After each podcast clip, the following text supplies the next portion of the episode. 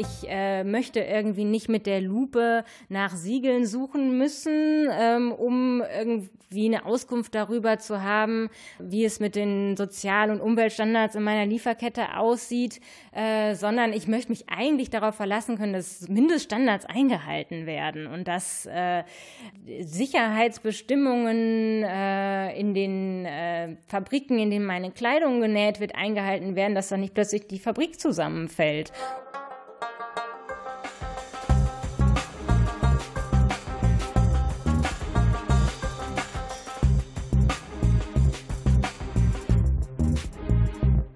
Herzlich willkommen bei Focus Globus. Mein Name ist Claudio Kniepek und in diesem Podcast geht es um äh, Menschenrechte und Wirtschaft.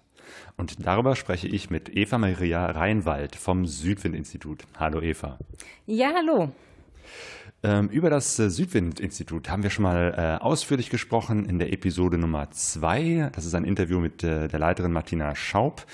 Von daher, ja, wer wissen will, was das Südwind-Institut ist und was es macht, kann das nachhören bei Focus Globus Episode Nummer zwei.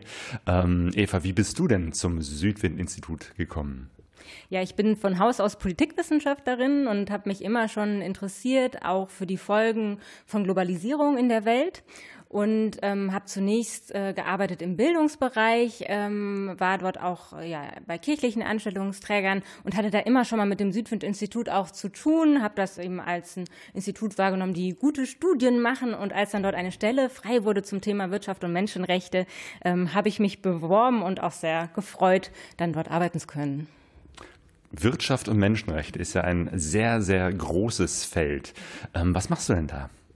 Ähm, also konkret mache ich in meiner Stelle Bildungsarbeit und Informationsarbeit in NRW, ähm, zum Beispiel zu Menschenrechtsverletzungen in weltweiten Lieferketten, also zu der Frage, wie wird unsere Kleidung produziert und wie ist die Arbeitssituation der Arbeiterinnen dabei? Oder äh, zu der Frage, wo kommt unser Palmöl her und äh, wie äh, ja, werden dort vielleicht Menschen äh, von ihrem Land vertrieben oder ähnliches. Und ähm, da mache ich Bildungsprojekte, wie zum Beispiel die Handy Aktion NRW, wo wir zum Sammeln alter Mobiltelefone aufrufen und gleichzeitig darüber informieren, wie hängt eigentlich unser Handy und die Rohstoffe darin mit der Lebenssituation von Menschen weltweit zusammen. Und zusätzlich arbeite ich aber auch zu den politischen Prozessen, wie wir zu Veränderungen kommen können in dem Themenbereich, wie wir zum Beispiel Unternehmen verpflichten können, dass sie Menschenrechte im Ausland besser achten. Und äh, da gibt es national und international Prozesse, die ich verfolge und wo ich auch Zivilgesellschaft hier in Nordrhein-Westfalen darüber aufkläre, sodass man sich beteiligen kann. Genau, über diese politischen Prozesse wollen wir heute sprechen. Äh, denn die Situation gibt es ja immer wieder, dass äh, Produzenten äh, auf der Südhalbkugel in Entwicklungsländern irgendetwas herstellen ähm, unter menschenrechtlich ganz üblen Bedingungen, ähm, dass äh, eben halt hier ähm, zu Produkten umgewandelt wird, also hier großer Gewinn gemacht wird, ähm, aber die Firmen überhaupt keine Verantwortung übernehmen äh, für das, was äh, Prinzip mit den Produzenten passiert. Ähm, an welcher Stelle Stellschraube kann man denn drehen, um da was zu verändern? Da gibt es verschiedene Stellschrauben. Ähm, einerseits würden wir sagen national, also natürlich auch in den Ländern, in denen die Dinge produziert werden, in den Ländern, in denen äh, auch Agrarprodukte angebaut werden. Die sind natürlich, da sind die Staaten gefragt, ähm, auch Gesetze zu erlassen und gut zu kontrollieren, dass eben Umwelt- und Menschenrechtsstandards eingehalten werden. Aber auch äh, hier in Deutschland kann man äh, könnte man Unternehmen verpflichten, dass sie eben äh, ja, Sorgfaltspflichten einführen müssen, dass sie äh, ja, Unternehmen, dass diese Unternehmen dann äh, prüfen müssen, wo werden vielleicht Menschenrechte verletzt bei der Herstellung von Kleidung etwa und dass sie dann auch Maßnahmen dagegen ergreifen müssen. Das ist der eine Prozess und gleichzeitig kann man da auch international noch besser dran gehen. Genau, das Thema Kleidung äh, war auch schon mal in diesem Podcast äh, Thema. Äh, und da ist es ja meistens so, dass die äh, Bekleidungsindustrien hier äh, das gar nicht selber produzieren, sondern irgendwo einkaufen. Das heißt, die ganzen äh, Menschenrechtsverletzungen, diese schlimmen Sweatshops, die gehören denen nicht, die werden, das sind nur Zulieferer, mit denen haben sie Verträge, aber sonst sagen sie, das ist ja nicht unsere Verantwortung, damit haben wir ja nichts zu tun. Das heißt, man kann die auch gar nicht in irgendeiner Form dafür in Verantwortung nehmen? Bislang ist das sehr, sehr schwer, weil wir da keine gesetzliche Grundlage für haben. Also ähm, vom Prinzip her ist es so, dass wir international die sogenannten UN-Leitprinzipien für Wirtschaft und Menschenrechte haben. Ähm, das ist ein freiwilliger Empfehlungskatalog. 2011 wurde der beschlossen vom UN-Menschenrechtsrat. Ähm, und darin steht, eigentlich haben Unternehmen diese Verpflichtung, das auch wirklich nachzuvollziehen und zu schauen, wie sind die Arbeitsbedingungen in meinem Zulieferbetrieb. Und wenn sie merken, da werden Arbeitsrechte verletzt, dass sie dann auch dagegen vorgehen. Eigentlich gibt es diese Verpflichtung, aber sie ist halt keine gesetzliche. Und äh, das ist eben die Problematik, dass es auch sehr, sehr schwer ist für Betroffene, ähm, dann zum Beispiel auch ein Unternehmen hier in Deutschland zu verklagen. Da spielen auch andere Hürden noch mit eine Rolle. Also zum Beispiel, dass wir, ja, dass keine Gruppenklagen zulässig sind in diesen Fällen oder dass es enge Verjährungsfristen gibt, die es schwer machen, für die Betroffenen dann auch ihre Rechte einzuklagen. Stimmt, diese Gruppenklagen sind ja gerade so ein, so ein Thema auch bei diesem Dieselskandal. Ist jetzt zwar eigentlich ein ganz anderes Thema, aber äh, fällt mir gerade so auf. Ist es nicht kürzlich mal geändert worden, dass es auch die Möglichkeit gibt, dass mehrere Menschen gemeinsam äh, vor Gericht ziehen? Ähm, das sind quasi äh, Klagen, die sich dann auf die Qualität eines Produktes beziehen und nicht quasi darauf, also auf die Täuschung von Verbrauchern. Als Verbraucher, wenn ich als Verbraucher getäuscht werde, äh, dann haben Verbände auch die Möglichkeit, dann äh, dagegen zu klagen. Ähm, allerdings beziehen sich diese Klagemöglichkeiten nicht darauf, dass äh, jetzt Betroffene aus anderen Ländern besser ihre Rechte bei deutschen Unternehmen einklagen können. Okay, also die äh, Näherin aus Bangladesch zum Beispiel äh, deren Fabrik äh, eingestürzt ist, ähm, kann jetzt nicht bei C&A in Deutschland äh, klagen. Da bestehen weiterhin sehr, sehr große Hürden. Also es gibt eben Einzelfälle wie jetzt diesen Kickfall, wo es mit viel Unterstützung von äh, international arbeitenden Nichtregierungsorganisationen gelungen ist, Fälle vor Gericht zu bringen. Aber auch da ist der Ausgang sehr ungewiss, einfach weil sehr, sehr viele Hürden und Probleme da im Wege stehen. Genau, aber es, es gibt diesen äh, UN-Treaty, dieses Abkommen, dass es das eigentlich geben sollte, aber es ist nicht durchsetzbar. Ähm, also, äh, fangen wir doch mal vielleicht von vorne an. Also, es ist so, dass es seit 2014 einen Prozess gibt, der uns Hoffnung macht. Und zwar haben Südafrika und Ecuador vor dem UN-Menschenrechtsrat ähm, eingebracht, dass es doch ein verbindliches Abkommen zu Wirtschaft und Menschenrechten geben soll. Bisher haben wir diese freiwilligen Prinzipien, ähm, diese freiwilligen Leitprinzipien, die national sehr unterschiedlich umgesetzt werden und die es eben bislang äh, ja, sehr, sehr schwer machen, dass Menschenrechtsverletzungen wirklich auch verfolgt werden. Und ähm, seit 2014 gibt es bei den Vereinten Nationen in einer Arbeitsgruppe einen Prozess, dass ein verbindliches Abkommen zu Wirtschaft und Menschenrechten erarbeitet werden soll. Und dieses Abkommen würde dann vorsehen, dass sich die Staaten, die dem Abkommen beitreten, verpflichten, dass sie ihre Unternehmen gesetzlich verpflichten, Menschenrechte im Ausland zu achten. Und dass man auch ähm, den Betroffenen ermöglicht, ihre Rechte besser einzuklagen, dass die Staaten dabei besser zusammenarbeiten, dass Hürden abgebaut werden. All das steht in diesem Abkommen. Und jetzt gab es im Oktober dieses Jahres eine vierte Verhandlungssitzung dazu. Und da gab es dann auch erstmals wirklich einen Abkommenstext, der besprochen wurde. Auf, UN-Ebene. Auf UN-Ebene, genau. Das ist äh, quasi äh, ja bei den Vereinten Nationen in Genf angesiedelt, äh, dieser Prozess. Und ähm, es nahmen jetzt an den Verhandlungen 94 Staaten teil, äh, die dann die Möglichkeit hatten, zu einzelnen Absätzen dieses Textes, dieses Abkommens ihre Stellung zu beziehen, die Zustimmung ausdrücken konnten oder auch sagen konnten, da wünschen wir uns Veränderungen. Und ähm, das ist ein Prozess, der sehr viel Unterstützung erfährt von Ländern des globalen Südens.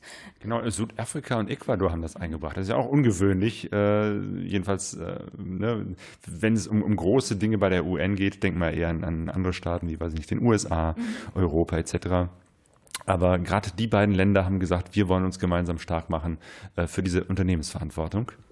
Ähm, genau, diese beiden Länder waren das. Bei äh, Ecuador, die auch die Verhandlungsleitung haben, spielt dabei sicher auch, äh, spielen sicher auch die Erfahrungen äh, im Hintergrund eine Rolle, dass es in Ecuador sehr große Umweltschäden gab. Ähm, Regenwald wurde äh, mit Öl verschmutzt ähm, durch äh, ja, das äh, Unternehmen äh, Chevron. Da gab es eben auch sehr, sehr große Schwierigkeiten, Chevron äh, zur Verantwortung zu ziehen ähm, für diese Umweltverschmutzung, die ja dann auch die Rechte der Menschen vor Ort verletzt hat.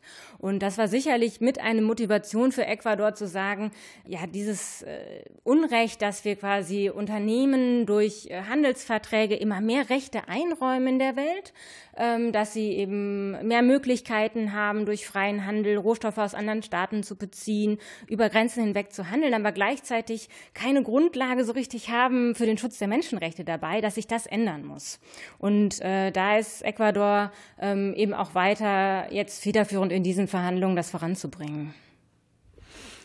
Und wie sieht das denn aus auf UN-Ebene? Da beteiligen sich dann die Staaten, die da äh, Lust zu haben. Ähm, kann man das äh, dann auch sagen, nö, ach, das möchte ich jetzt lieber nicht?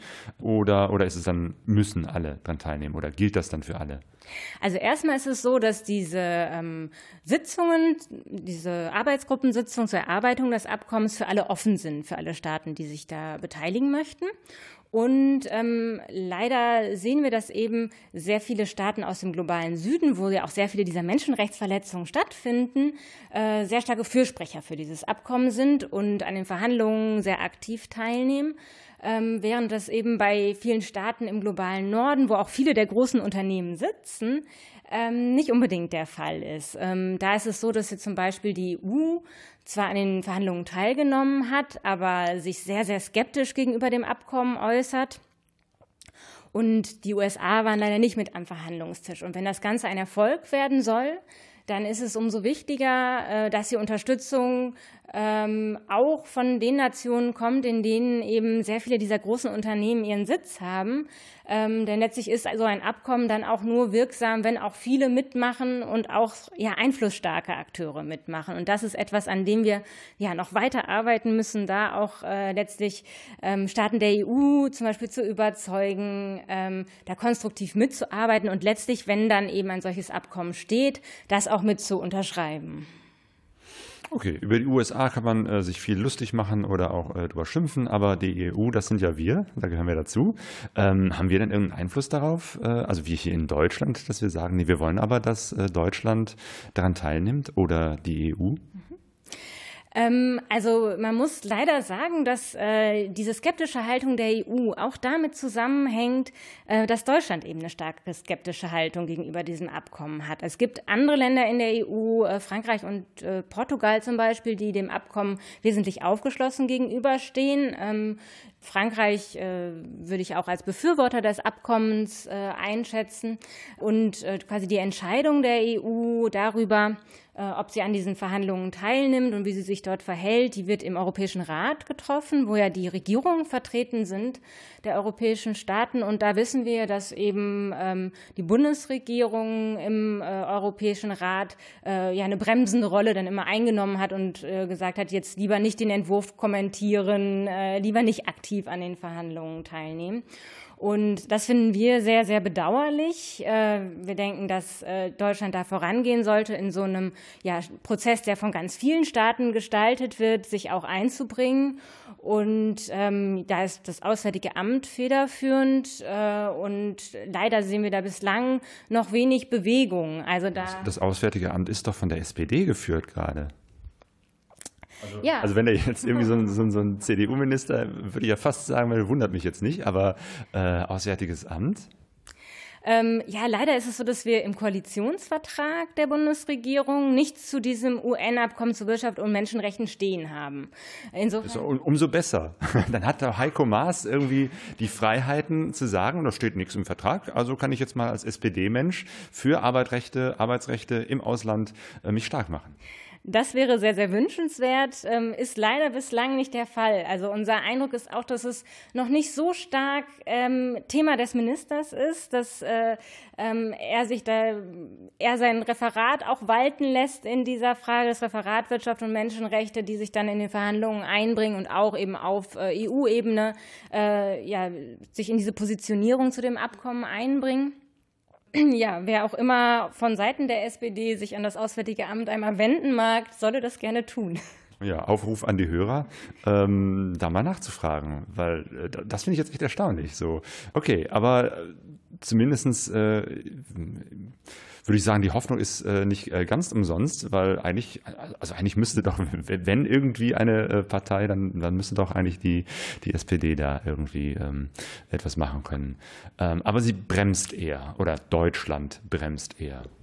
Genau, Deutschland bremst in diesem Prozess. Es war so, dass die Bundesregierung anwesend war, auch bei den letzten Verhandlungen zu diesem Abkommen, aber nichts gesagt hat. Also die ganze äh, ja, Sitzung äh, lang äh, sich überhaupt nicht geäußert hat und äh, aber natürlich auch, ähm, wenn sie denn gefragt wird, sich sehr skeptisch gegenüber diesem Abkommen äußert und äh, sagt, wir haben doch diese freiwilligen Leitprinzipien, ähm, das äh, reicht uns als Grundlage, um zu dem Thema aktiv zu werden. Und äh, wir wollen da nicht in diesen international verbindlichen Prozess hinein. Die Argumentation, die man nicht zum ersten Mal hört. Ähm, Wer verhandelt denn da noch auf der UN-Ebene? Sind das nur die Staaten miteinander oder spielt da auch die Zivilgesellschaft oder andere Organisationen eine Rolle? Mhm.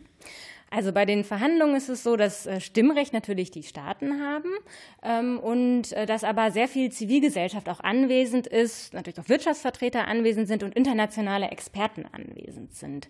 Und ähm, es war jetzt bei diesen Verhandlungen so, dass es äh, auch ja verschiedene Aspekte dieses Abkommens besprochen wurden und dazu dann zunächst Experten angehört wurden, ähm, die sich ja auch sehr, sehr positiv jetzt zu diesem Entwurf geäußert haben haben. Und äh, dann haben sich Staaten zu unterschiedlichen Aspekten des Abkommens geäußert. Zivilgesellschaft hat die Stimme eingebracht. Insgesamt äh, waren bei den Verhandlungen jetzt in Genf äh, etwa 300 Vertreter der Zivilgesellschaft anwesend gewesen über den Zeitraum der Verhandlungen hinweg. 300, das ist ja gar nicht so wenig. Ähm, wie viele Menschen sind überhaupt äh, insgesamt dort? Ähm, ich bin mir nicht ganz sicher, wie viele äh, insgesamt anwesend waren. Die, es waren 94 Staaten da, die eben äh, ja manchmal mit zwei, mit drei, vielleicht sogar mit vier Vertretern äh, vor Ort waren oder vielleicht auch nicht immer die ganze Zeit in geballter Runde zusammensaßen, sondern mal der eine, mal der andere ähm, dann auch äh, ja, den Platz bei den Verhandlungen eingenommen hat. Und äh, ja, aber dieser Zuspruch aus der Zivilgesellschaft, der zeigt natürlich, wie wichtig auch ähm, dieses Abkommen äh, dafür ist, in diesem Themenfeld Wirtschaft und Menschenrechte voranzukommen. Ähm, es waren Organisationen da, die zum Beispiel Kleinbäuerinnen und Kleinbauern vertreten, wo eben äh, ja wir zunehmend merken, dass Menschen von ihrem Land vertrieben werden für große Agrarprojekte. Oder es waren Organisationen da, die mit den Betroffenen aus dem Bergbau äh, zusammenarbeiten, wo Flüsse vergiftet werden ähm, durch äh, ja, große äh, Bergbauaktivitäten und äh, die einfach merken, es gibt einen ganz, ganz dringenden Handlungsbedarf.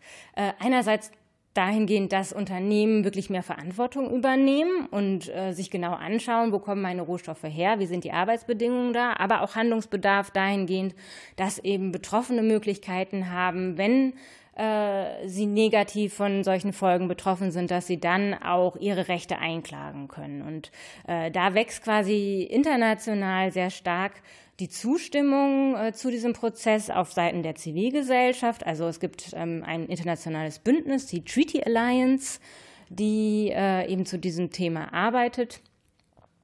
Und ähm, es wächst aber auch, äh, das nehmen wir wahr, zunehmend, zunehmend äh, die Zustimmung von ähm, Rechtsexperten international. Also es gab zum Beispiel im Vorfeld der Verhandlungen einen offenen Brief von über 150 äh, Völkerrechtlern und äh, verwandten Disziplinen, die eben gesagt haben, äh, die die Staaten aufgefordert haben, dass sie doch an diesen Verhandlungen teilnehmen sollen und die auch aufgezeigt haben, dass dieses verbindliche Abkommen sehr gut auf dem aufbaut, was wir international schon freiwillig haben. Also das äh, war immer wieder auch ein Argument gewesen, was Staaten angebracht haben, dass das ja den bestehenden Prozessen zuwiderlaufen könnte, dass wir da jetzt quasi nochmal so einen neuen Anlauf zu dem Thema Wirtschaft und Menschenrechte international haben. Aber auch da sagen diese internationalen Völkerrechtsexperten, ja, man kann das sehr, sehr gut aufeinander aufbauen. Und ähm, auch zum Beispiel von Seiten äh, der Kirchen wächst Zustimmung ähm, an diesem Prozess. Also bei den Verhandlungen war zum Beispiel der Vatikan Vatikanstaat auch äh, vor Ort anwesend und hat sich sehr positiv zu dem Abkommen geäußert. Es war, gab Veranstaltungen jetzt neben den Verhandlungen, äh, zum Beispiel von den Friska Franziskanern international, äh, wo dann auch ein ähm, deutscher Kirchenvertreter teilgenommen hat und äh, ja, wo auch eben Kirchen zunehmend merken, dass es eigentlich ein sehr, sehr wichtiger äh, Prozess ist, der eben Menschen äh, zu Menschenwürde verhelfen kann. Spielen auch evangelische Kirchen eine Rolle? Ähm, äh, ja, also bei diesen äh, Zeitevents, jetzt waren Vertreter auch äh, der evangelischen Kirche in Baden-Württemberg anwesend äh, gewesen, der sich äh, geäußert hat. Und ähm, da äh, ja, kann natürlich, also der Prozess, den gibt es ja erst seit 2014. Das heißt, es ist natürlich auch ähm, noch nicht jetzt auf allen kirchlichen Gremien äh, immer so stark verankertes Thema. Ähm, allerdings äh, auch das, was äh, ich merke, wenn ich jetzt äh, ja Veranstaltungen im kirchlichen Kreisen mache und äh, dann auf dieses Abkommen zu sprechen komme, äh, merke ich, dass das doch auch äh, ja, bei vielen auf eine hohe Zustimmung stößt. Und ähm, wer sitzt da noch so von der Zivilgesellschaft? Also sitzt du da als äh, Südwind-Vertreterin? Ähm, ich war jetzt bei den Verhandlungen, ähm, hatte die Gelegenheit auch dabei zu sein, die ersten zwei Tage. Und ähm, wir sind von Südwind aus Mitglied ähm, der Treaty Alliance Deutschland, also dieses quasi Bündnisses, was sich für dieses verbindliche Abkommen einsetzt.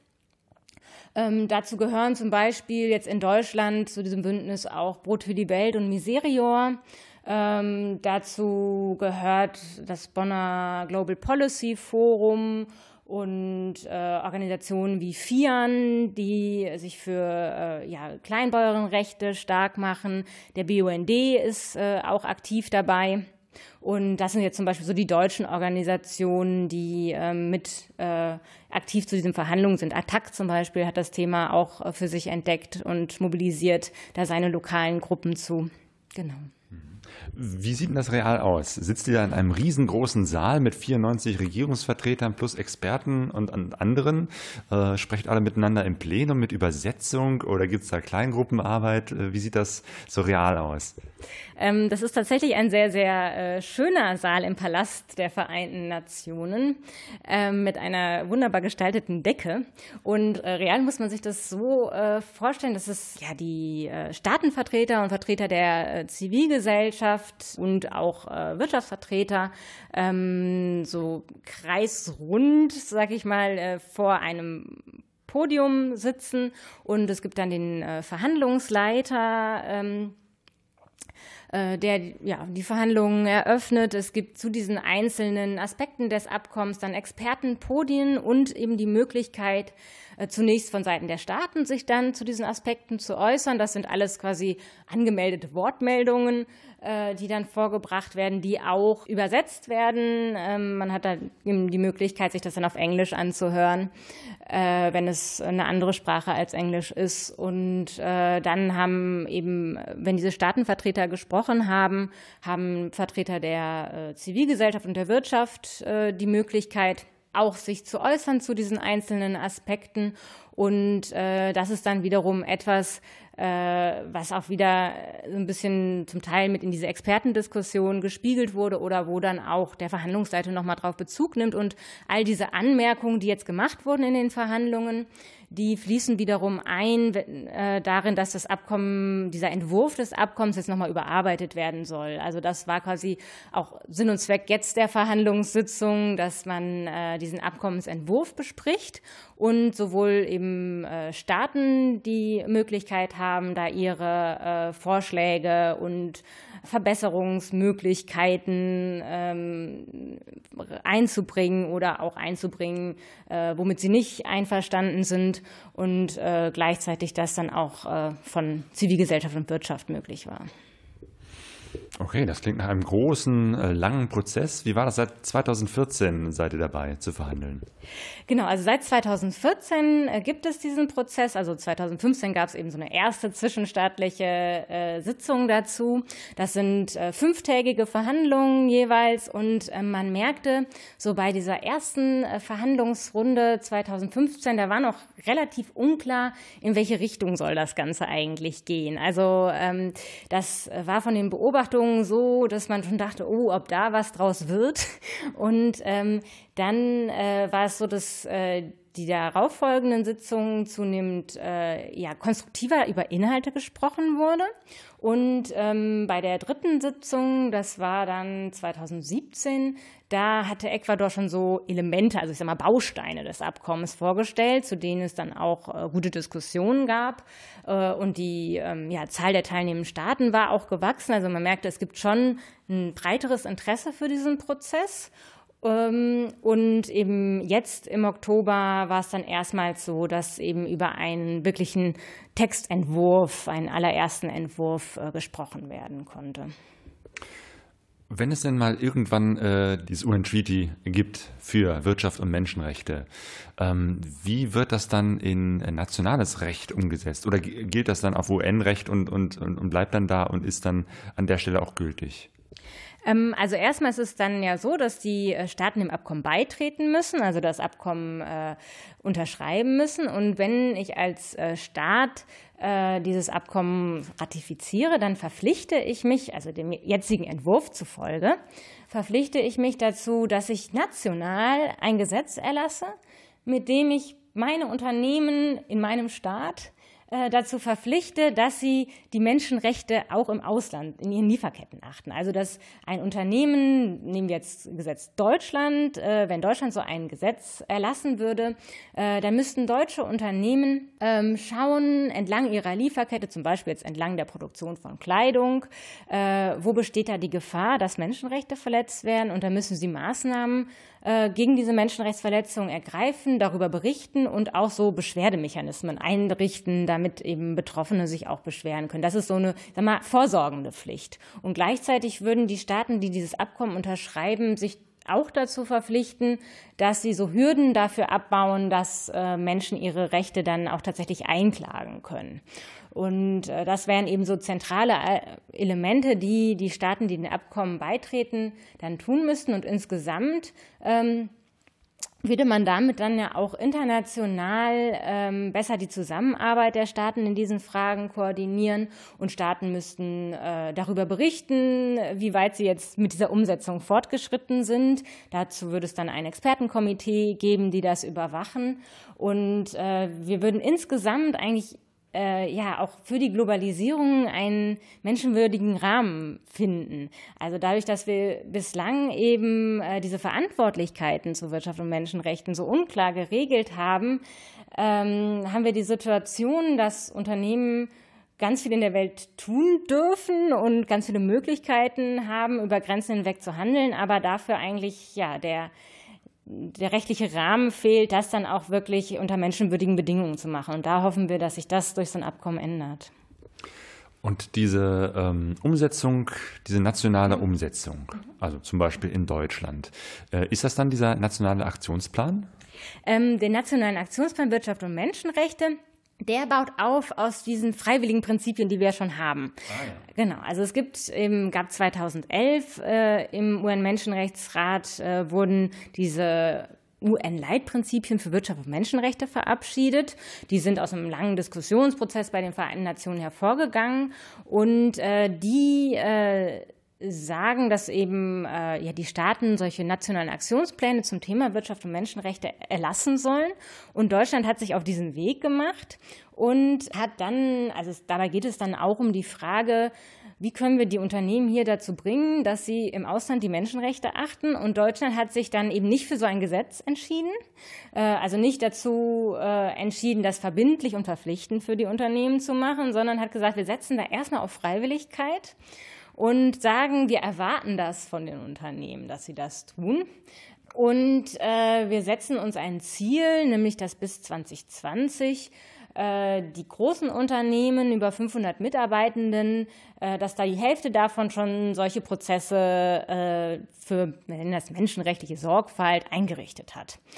Und ähm, jetzt ist es so, dass äh, das derzeit äh, dann stichprobenhaft überprüft werden soll. Und 2020 nochmal über diese Möglichkeit, ein Gesetz äh, einzurichten, gesprochen werden soll in der Bundesregierung. Da sagt auch der Koalitionsvertrag, wenn wir da feststellen, Freiwilligkeit hat nichts gebracht, dass dann äh, gesetzliche Regulierung folgen soll. Ähm, wir wissen natürlich nicht, wie es dann auch aussieht. Äh, dann kommt schon bald der nächste Wahlkampf und äh, ob es da dann auch äh, tatsächlich dann zu einer gesetzlichen Umsetzung kommen wird. Also bislang haben wir eben äh, weiter das Prinzip, äh, wir setzen in Deutschland auf Freiwilligkeit, stärker auf Freiwilligkeit als auf Verbindlichkeit.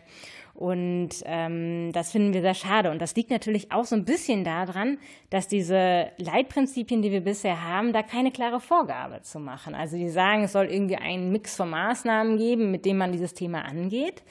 Ähm, aber sie sagen eben äh, nicht klar, jedes Land soll so ein Gesetz verabschieden. Und das denken wir bräuchte es eigentlich, wenn wir in diesem Thema wirklich vorankommen wollen. Ah ja, okay, ich äh, verstehe langsam, warum das so wichtig ist, auch schon auf der UN-Ebene ein, ein verbindliches Abkommen zu haben, weil man äh, sonst eben halt auf der, auf der nationalen Ebene wahrscheinlich da nicht sonst weiterkommt, wenn schon sozusagen die Vorlage so relativ verwässert ist oder eben halt auf Freiwilligkeit sich stützt. Ähm, Genau, also es gibt einen deutschen äh, nationalen äh, Aktionsplan, NAP, NAP. Und äh, gibt es da schon Erfahrungen? Kannst du schon sagen, irgendwie, äh, gab es da irgendwelche Fälle, hat sich da was verbessert ähm, äh, oder ist das irgendwie nur Papier?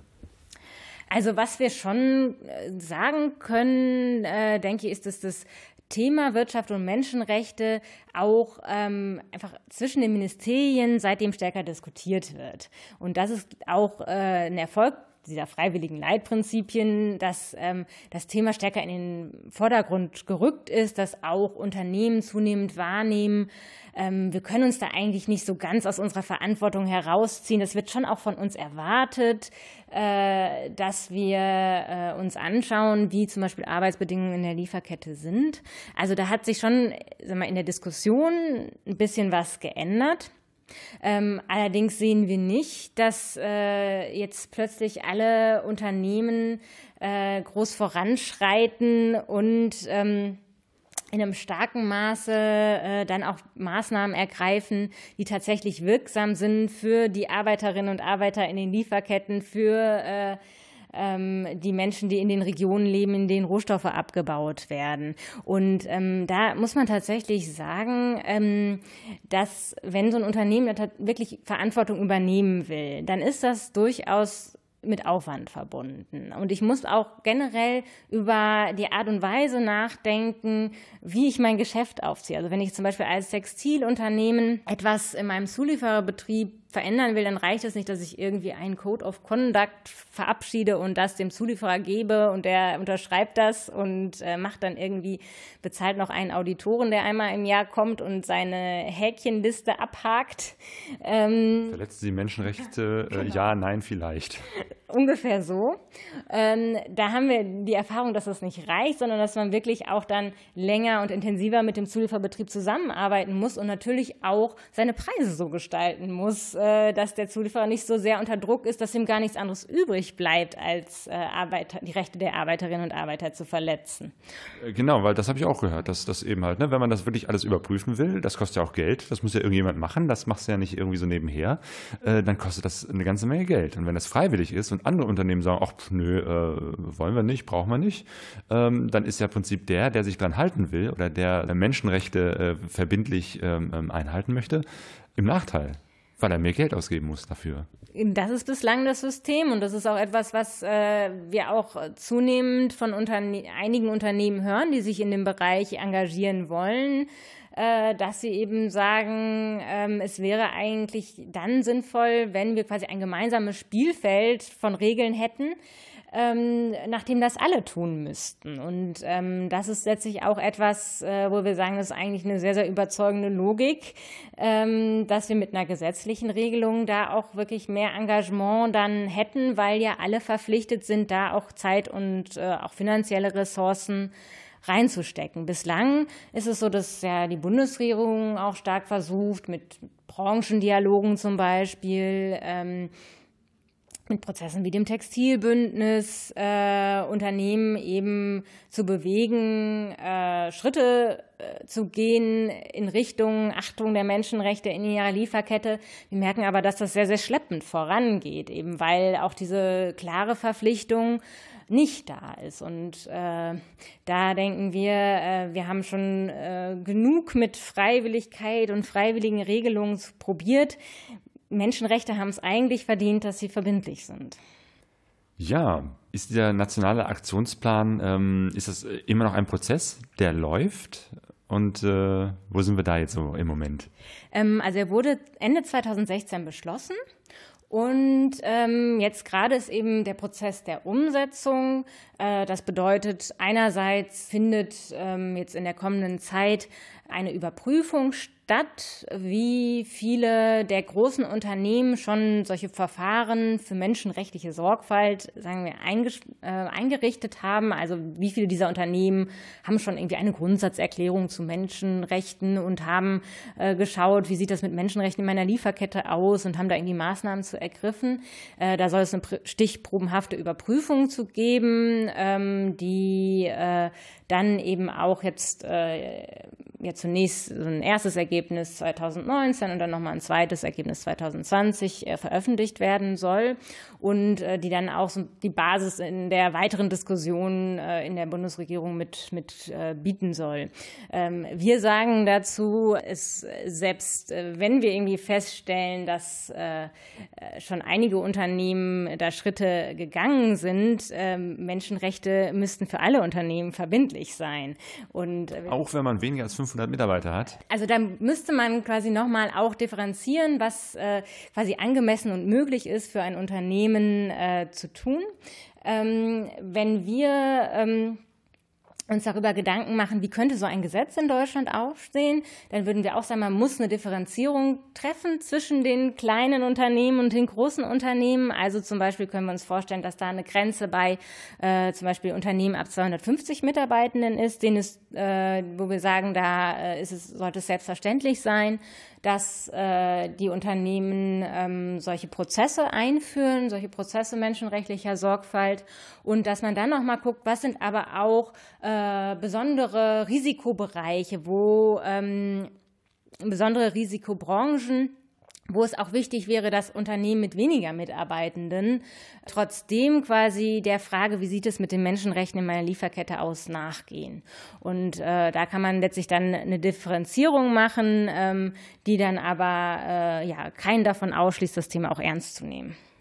Genau, was, was sind so Risikounternehmen? Also ähm, im Rohstoffbereich gibt es natürlich eine, äh, ja, zahlreiche äh, Menschenrechtsverletzungen und ähm, auch äh, natürlich äh, gerade auch mit Blick zum Beispiel auf Konfliktrohstoffe gibt es ja hohe menschenrechtliche Risiken. Ähm, auch äh, im Textilbereich wissen wir, dass es immer wieder Menschenrechtsverletzungen gibt. Und äh, da ja, ist es so, dass die Bundesregierung in diesem nationalen Aktionsplan auch daran arbeitet, nochmal spezieller diese Risikobranchen zu identifizieren. Also das ist quasi auch ähm, ein Vorhaben, was sich die Bundesregierung gesetzt hat. Ähm, die möchten im nächsten Jahr eine Studie, äh, eine groß angelegte Studie veröffentlichen, wo sehen sie quasi äh, große Risikobereiche und Branchen, äh, in denen es zu Veränderungen kommen muss.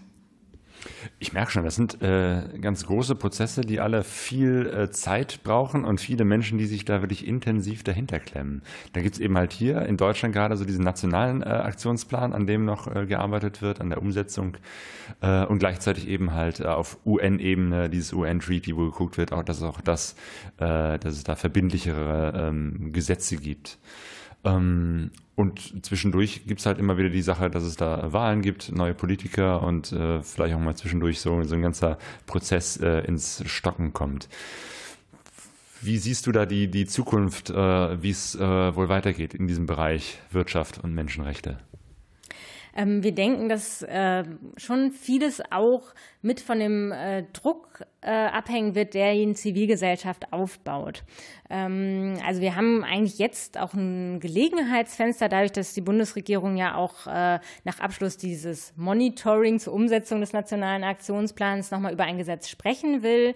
Äh, da gibt es ein Gelegenheitsfenster, äh, bei dem wir sagen, es ist wichtig, äh, dass wir eben auch als Zivilgesellschaft da stark Stellung beziehen und äh, zeigen, dass sich sehr, sehr viele so ein Gesetz wünschen. Also wenn wir mit Menschen äh, auf der Straße bei Veranstaltungen sprechen, da sagen natürlich sehr viele, ich äh, möchte irgendwie nicht mit der Lupe nach Siegeln suchen müssen, ähm, um irgendwie eine Auskunft darüber zu haben, wie es mit den Sozial- und Umweltstandards in meiner Lieferkette aussieht, äh, sondern ich möchte mich eigentlich darauf verlassen können, dass Mindeststandards eingehalten werden und dass äh, Sicherheit Sicherheitsbestimmungen äh, in den äh, Fabriken, in denen meine Kleidung genäht wird, eingehalten werden, dass dann nicht plötzlich die Fabrik zusammenfällt. Oder äh, ich möchte, dass äh, Menschen vernünftigen Lohn bekommen, nicht von ihrem Land vertrieben werden äh, für den Abbau von Rohstoff. Insofern gibt es da eigentlich auch, glaube ich, in der Bevölkerung eine breite Zustimmung zu. Und da gilt es letztlich auch noch die Bundesregierung von zu überzeugen und auch hörbar zu machen, dass es eben inzwischen auch einige Unternehmen gibt, äh, die sagen, ähm, eigentlich wäre es eine gute Sache, wenn alle was tun müssten, dann sind wir nicht im Nachteil, wenn wir da jetzt äh, die Gelegenheit ergreifen und äh, Maßnahmen einrichten. Gibt es da gerade ganz aktuell irgendeine Kampagne, irgendetwas, was läuft, wo man sich beteiligen kann? Was kann man tun, um diesen Prozess äh, zu verstärken von der Zivilgesellschaft aus? Ähm, also wir werden im Laufe von 2019 nochmal äh, stark mit dem Thema an die Öffentlichkeit gehen. Da äh, ist ihr das Südwind-Institut. Ähm, wir in einem Bündnis mit vielen anderen Organisationen, ähm, zu denen zum Beispiel ein Brot für die Welt gehört. Und äh, wir wollen da auch, auch gemeinsam mit Kirchen äh, mehr Öffentlichkeit für dieses Thema schaffen. Das wird äh, ja voraussichtlich so im September ähm, starten, dass es da verstärkt Aktivitäten zu gibt. Ähm, da ja, informieren wir dann entsprechend vorher drüber. Ähm, wenn man sich jetzt äh, einbringen möchte, es gibt zum Beispiel derzeit zu diesem UN-Treaty-Prozess eine Unterschriftenaktion von ATTAC, äh, an der man sich auch beteiligen kann. Und Medico ist auch an dieser Unterschriftenaktion äh, äh, mit beteiligt und äh, da kann man äh, ja selber auch äh, schon sich positionieren für dieses verbindliche UN-Abkommen zu Wirtschaft und Menschenrechten. Ansonsten ist äh, ja ist immer sinnvoll, auch ähm, zum Beispiel Abgeordnete in seinem Wahlkreis auf das Thema mal anzusprechen, ähm, sowohl auf diesen UN-Treaty-Prozess als auch auf die Frage, äh, wie sieht es eigentlich aus mit einem nationalen Gesetz in Deutschland, was Unternehmen verpflichten würde, Menschenrechte einzuhalten. Oder eben auch, wenn man in sozialen Medien äh, unterwegs und aktiv ist, ähm, da immer mal wieder darauf hinzuweisen. Also zum Beispiel beim Treaty-Prozess äh, haben wir gemerkt, dass äh, die äh, EU das äh, sehr, sehr gut wahrgenommen hat, dass äh, Zivilgesellschaft auch in sozialen Medien ähm, sich vermehrt zu diesem Prozess äußert. Da gibt es auch ein Hashtag äh, zu Binding Treaty ist der. Also wenn man da mal nachsucht, äh, dann findet man auch immer wieder Neuigkeiten zu diesem Thema und äh, kann sich natürlich dann auch selbst einbringen und positionieren. Hashtag Binding Treaty. Richtig. Okay. Ja, Eva, dann erstmal ganz herzlichen Dank für diese Fülle an Informationen und ähm, ja, für diesen Einblick auf das, was eben halt auf dieser UN-Ebene läuft und was konkret bei uns in Deutschland dazu läuft. Vielen Dank. Ja, vielen Dank für das Interview. Hat mich gefreut. Vielen Dank auch für das äh, Zuhören. Zum einen äh, weise ich darauf hin, äh, dass wir, äh, das hatte ich schon beim letzten Mal gesagt, demnächst am 10. Dezember in Duisburg auch eine Veranstaltung machen, wo es genau um dieses Thema geht, was das konkret äh, bedeutet in der Textilindustrie. Who Made My Clothes ist, das, äh, ist der Titel. für ein Gespräch, das ich mit der Aktivistin Dina Septi führe. Die ist in Indonesien Aktivistin im Textilbereich, also arbeitet dort für die Menschen Menschen im, in den Textilfabriken, unterstützt Gewerkschaften. 10. Dezember in Duisburg.